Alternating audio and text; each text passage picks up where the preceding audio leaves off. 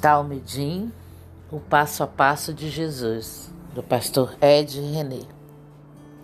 E sabemos que Deus faz todas as coisas cooperarem para o bem daqueles que o amam e que são chamados de acordo com o seu propósito, pois Deus conheceu de antemão os seus e os predestinou para se tornarem semelhantes à imagem de seu filho, a fim de que ele fosse o primeiro entre muitos. Romanos 8, 28 e 29. Essas poucas palavras do apóstolo Paulo são tão conhecidas quanto mal compreendidas. O senso comum cita o trecho com uma promessa que lembra clichês do tipo: quando Deus fecha uma porta, abre outra melhor. Deus escreve certo por linhas tortas.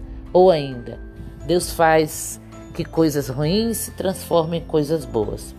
A maioria das pessoas acredita que todas as coisas cooperam para o bem daqueles que amam a Deus. Quer dizer que quando acontece alguma coisa ruim, é porque secretamente Deus está preparando algo muito melhor. Essas coisas podem até ser verdadeiras, mas passam longe do sentido pretendido pelo apóstolo Paulo ao escrever sua carta aos cristãos de Roma. Na verdade, o que Paulo está dizendo é que todas as coisas cooperam para o bem das pessoas que foram chamadas segundo certo propósito de Deus. E qual é o propósito de Deus ao chamar essas pessoas? O propósito de Deus está muito claro na sequência do texto, pois Deus conheceu de antemão os seus e os predestinou para se tornarem semelhantes à imagem de seu filho, a fim de que ele, Jesus, fosse o primeiro entre muitos irmãos.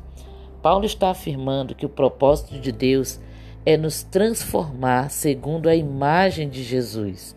Esse é o significado do discipulado. Seguir a Jesus é andar com Ele de tal maneira que, na intimidade com Jesus, sejamos transformados e nos tornemos iguais a Ele.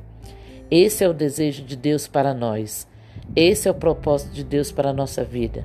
Deus não quer fazer que nossa vida seja mais confortável e não está necessariamente ocupado em fazer que as circunstâncias e as situações de nossa vida se configurem para nossa satisfação, realização ou qualquer coisa que hoje chamamos de felicidade. O propósito de Deus é nossa transformação. Cada ser humano conforme a imagem de seu Filho Jesus. Deus quer ser pai de uma família de muitos irmãos.